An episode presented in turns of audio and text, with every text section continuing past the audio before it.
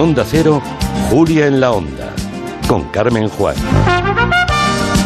Y con los compañeros de la mesa de redacción y también con Borja Terán. Buenas tardes, Borja. Hola, ¿qué tal? También hola, hola. de aquí un rato van a venir Luis Rendueles y Manu Marlasca, que tenemos territorio negro este martes y contándoles un montón de cosas que tenemos sobre la mesa y que queremos compartir con todos ustedes. Así que en la tele casi todo es mentira, ¿eh, Borja Terán?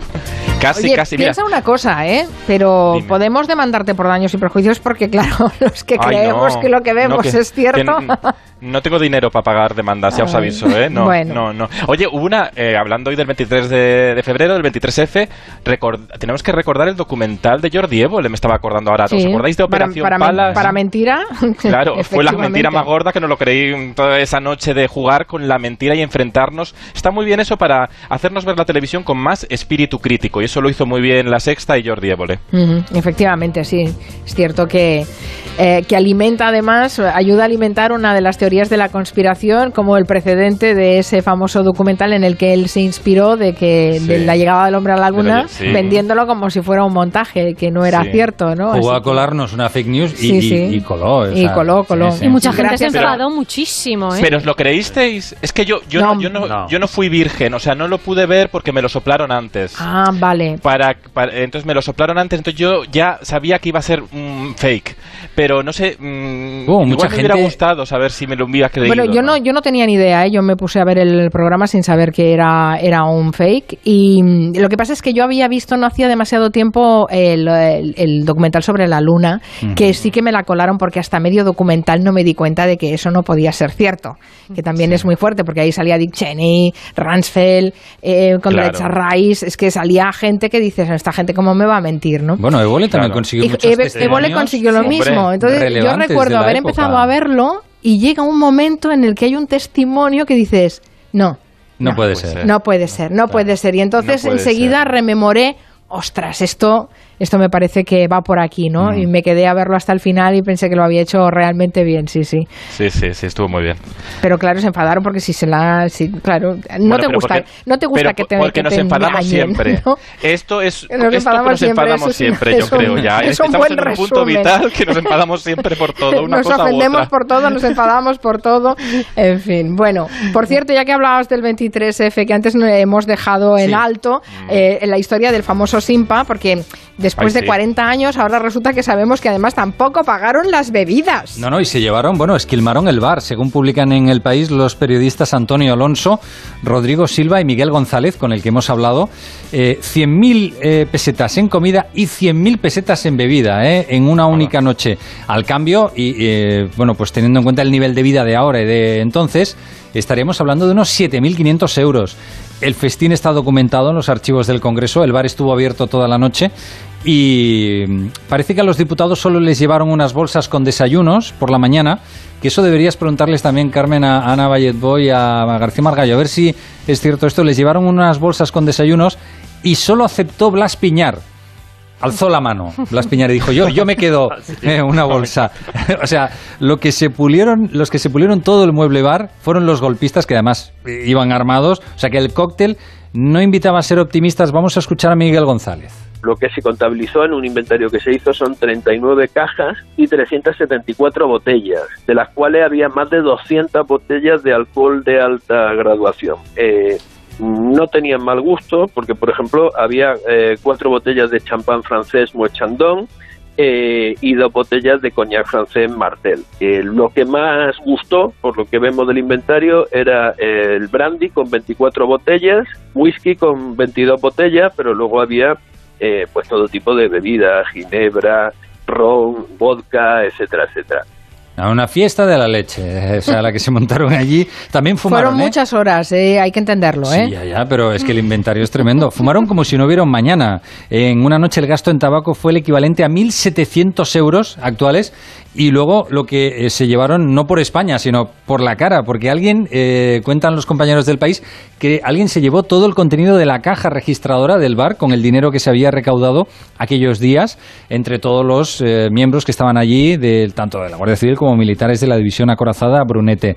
Hubo ocurrencias de todo tipo, porque esto que ahora podemos llamar así como frívolamente la rave golpista, dio para mucho, la noche fue muy larga. Digamos, el nivel de inconsciencia eh, eh, era tan, tan brutal como para que en un momento determinado, ante el temor de que pudiera haber un corte de luz, pues entonces lo que empiezan a hacer es a, coger sillas y sacar la estopa, ¿no? digamos, de los cojines de la silla y amontonarlo en el centro del hemiciclo del, del Congreso para hacer fuego en caso de que se de que hubiera un corte de luz. Es decir, bueno, el nivel de, inconsciencia que había entre el alcohol, el, hacer fuego, las armas, en fin, lo que es bastante eh, afortunado es que no se produjo en una tragedia, porque se podía haber producido incluso de manera involuntaria en cualquier momento.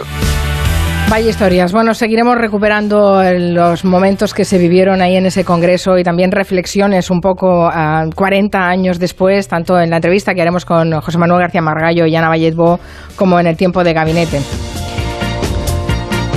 Bueno, Borja, yo creo que lo primero sería eh, hacer el test del virus de la tele, a ver eh, cómo vamos de memoria televisiva.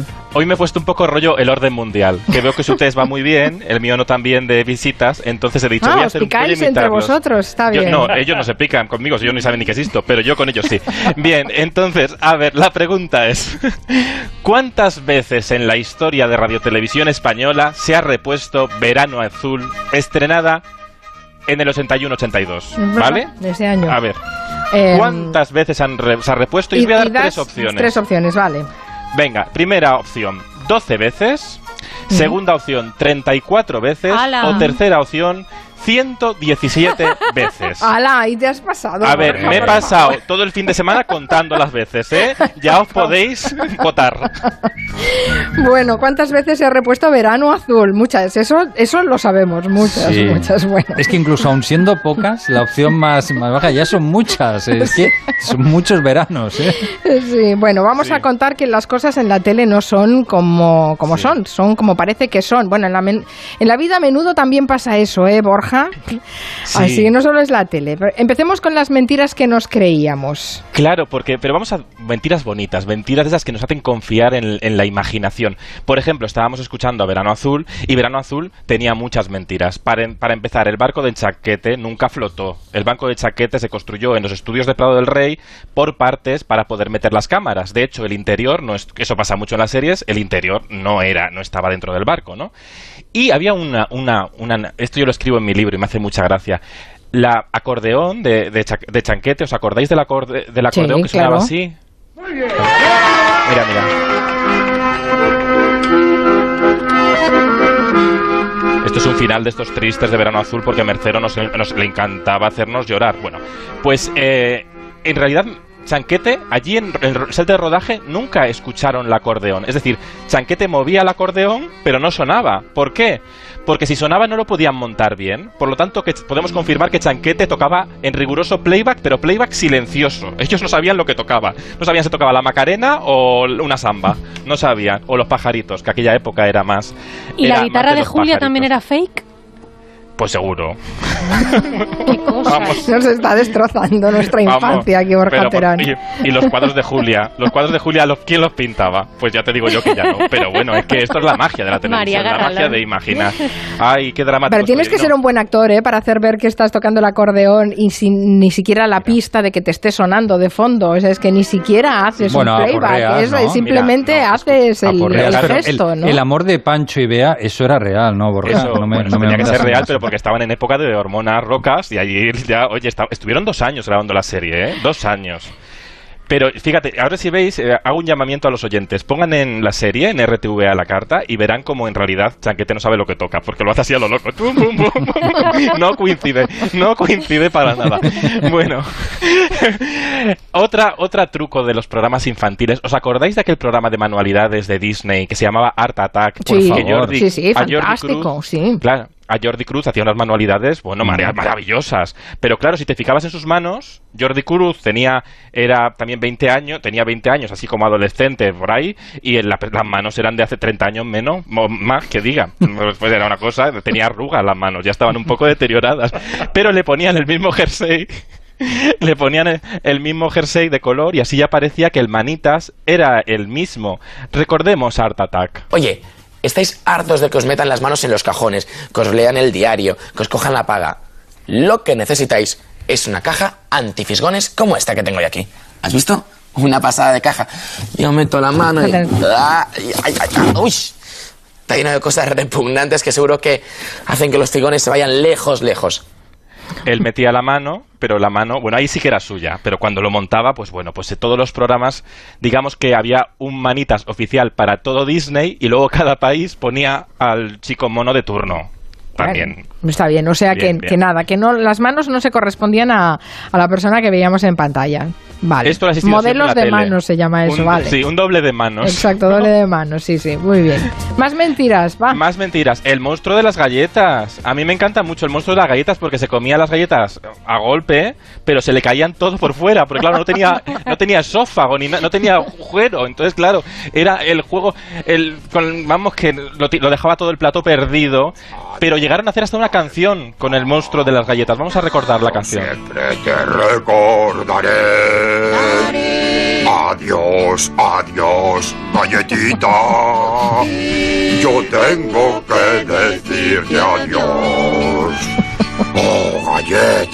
Oh, galletas. Bueno, el otro día Anne nos recordó que ahora el monstruo de las galletas come es el monstruo de las zanahorias. De las zanahorias, sí. Pero no, hace ni la mitad de gracia, también te lo digo. Friki vegetariano no mola. bueno, y, los, en los programas infantiles, como los mundos de Yuppie, de repente nos veíamos helados gigantes y batidos y cosas, y no, todo mentira. Que había que eran los helados? Los helados eran de, de, de corchopán, de mentira. Mira, esto es una canción mítica de los mundos de Yuppie que me encanta a mí. Super frutimelos, qué ricos están aunque sean camelos. Odio a Yuppie. ¿Por qué, Anne? Porque se cargó a Spinete. Yo un día puse la tele esperando ver a Spinete y no salía. Y salía Pero no fue Yupi, Anne, fue el amianto. El amianto mató a Spinete. Ay, no, no, no me recordéis esto, por favor. Espartaco, que voy todas las mañanas a Prado del Rey y sufro. Bueno, pero eh, ya, no hay, hombre. no, ya lo han limpiado, ya, ya, lo han limpiado. Pero veo, veo el solar donde estaba Spinete, que ya, no hay ningún edificio. Y digo, ahí estaba Spinete. Mm. Bueno, Lluvia de estrellas, la puerta, tenemos que recordar ese momento de que alguien, hay alguna celebrity que se creyó que habría Bertino Osborne en la puerta de Lluvia de estrellas y pasaba al otro lado y se convertía de repente en Madonna o lo que fuera. ese humo, lo que nos gusta un buen humo, esto hay que recuperarlo en televisión, bien de gasear a famosos. relájate que te veo, que te veo tenso. ya estoy bien. ¿Ya estás bien? Bueno, cuando pasas el humo te reciclas y sales bien ya, ¿no? Sí. Porque es que siempre desde el principio, desde el primer día y llevas más tiempo aquí que yo, estás siempre atacado. ¿Qué vamos a hacer? Es el humo que... bueno. Es que el humo, el humo, el humo... Bueno, ¿Qué vas a cantar? Escándalo. Escándalo. Bueno, pues venga, que sea tu actuación exactamente así, de escándalo. Que te vaya muy bien. Señoras y señores, Santiago Mejías. Será esta noche cantando en directo Rafael. Pues entraba ahí por la puerta, cruzaba el humo y salía por el otro lado, ya hecho Rafael y sobreactuando tanto. Bueno, Bertino Soborne siempre con su misma pachorra, ¿eh? es eh, su relax presentando. Es justo lo que iba a decir, digo, parece que esté en el sofá de su casa haciendo todo lo que hace. Así, un programa de entrevista, un programa musical, una actuación. Esa es su gracia, amigos, ah, es que, no le impone, que no le... que Bueno, pues que es campechano, que dicen esto, que no, no, no, es campechano. sí, sí, exacto. Hola, mm, rey emérito. Bueno, vamos a entrar ya al tema de, al tema de Chicho Iván Serrador, que era uno que mejor jugaba con los trucos del teatro para manipularnos la imaginación. Por ejemplo, cuando apareció Paula Vázquez en el 1, 2, 3, todos pensábamos que cantaba perfectamente bien, pero no, ¿Ah, no? no era ella. Mi vida es portada de revistas de hoy y si en ellas mi foto no está, mañana no existiré. Reina esta, esta es Paula Vázquez, que fue azafata en el 1, 2, 3. Y claro, cuando tenía que hacer los números musicales, había azafatas que cantaban con su voz, pero otras eran poseídas por una cantante profesional. Bueno, pues oye, pues una pena porque Paula Vázquez tampoco canta tan mal. Pero lo que a mí más, gracia me hace del 1, 2, 3 es esta cosa que toda la sociedad decíamos. Qué rápido hacen las hermanas Hurtado cuando falla un concursante la ritma. sí. Y todos nos lo creíamos. Qué rápido. Vamos a recordar una rima mítica cuando el Fari se equivocó a la primera en el 1, 2, 3. Tienen que decirme utensilios para comer y beber. Por ejemplo, las copas. Un, dos, tres, responda otra vez. Las copas. Las copas. El vino. El vino. El Fari empieza muy fino. Se ve que le gusta el vino. Sí. vamos. Utensilios y dice el vino, claro. Pues que vamos. Bueno. Que era una pregunta que iban a pillarle al Fari. Sí. Bueno, claro. Ju- atención, jugaba con Alaska. Alaska dejó a Dinarama y se llevó al Fari. Bien, bueno. Eh, tenemos, he traído unas tomas falsas de cómo se grababa el 1, 2, 3, porque el 1, 2, 3, los concursantes respondían todas las respuestas y luego cortaban y paraban, y entonces es cuando veían en qué momento habían fallado. Claro, no había Google, no había Wikipedia, había que mirarlo más por- no- pormenorizadamente. Chicho cortaba y ya grababan. Vamos a recordar un fragmentito para que veáis un poco los intríngulis de la tele. En naipes. Naipes. fichas. Fichas. Tapete de naipes. Tapete de naipes. Fuera. Ya habían dicho Al decir tapete. Ah. Ahí Chicho corta, ya la retoman las hermanas Hurtado. Fíjate que con campanitas. Ya. No me llamen meterete. Arre te pido patete. ¡Oh, qué camelo! Ahora te lo voy a decir. Tapete. Tapete. Campanita. Ya. Se, claro, se, equivo- se, se equivocó la hermana Hurtado. Hay un momento que le dice Chicho por, por el megafonía del estudio 1 de Prado del Rey. Le dice.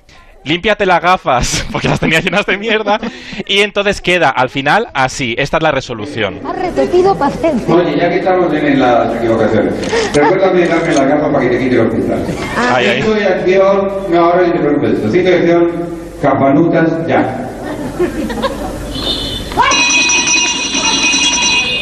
No me llamen meterete. Ha repetido tapete.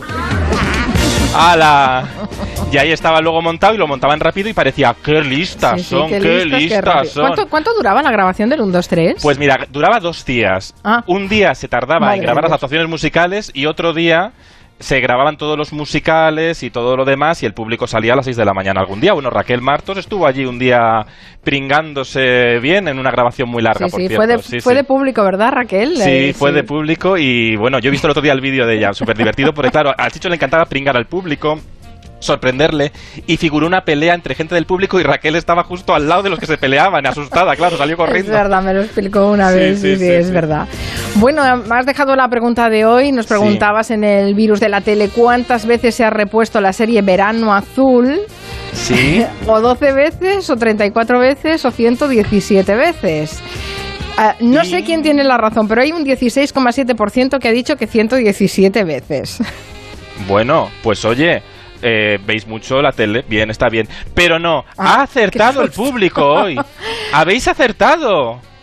Milagro. 12 veces, el 12 veces, 45,6% de los, de los oyentes han votado por 12 veces. Sí, a ver, lo de acertado. 117 se te ha ido un poco la pinza, Borja Terán, Igual que lo sepas. sí. Bueno, igual hay Yo gente, creo ¿eh? que sí, ¿eh? Igual hay gente Bueno, que yo- en oye. Red TV a la carta mm, lo puede Yo haber visto digo, yo creo que la he 117 visto. veces. Claro, yo creo que soy ese, ¿sabes? Yo creo que lo he visto tanto. Yo la vi más, hace unos meses en A la Carta, cuando estuve confinada eh, con el bicho, con el coronavirus, me vi Verano Azul otra Pues vez. es tu culpa, Anne, que ha subido el Sí. número de reproducciones y por eso podíamos optar a hacer eh, 117 Claro. Es, eh, es la- es la emisiones. se- es la serie más repuesta de nuestra televisión, seguida de Curro Jiménez con 11. Ujú, no está mal.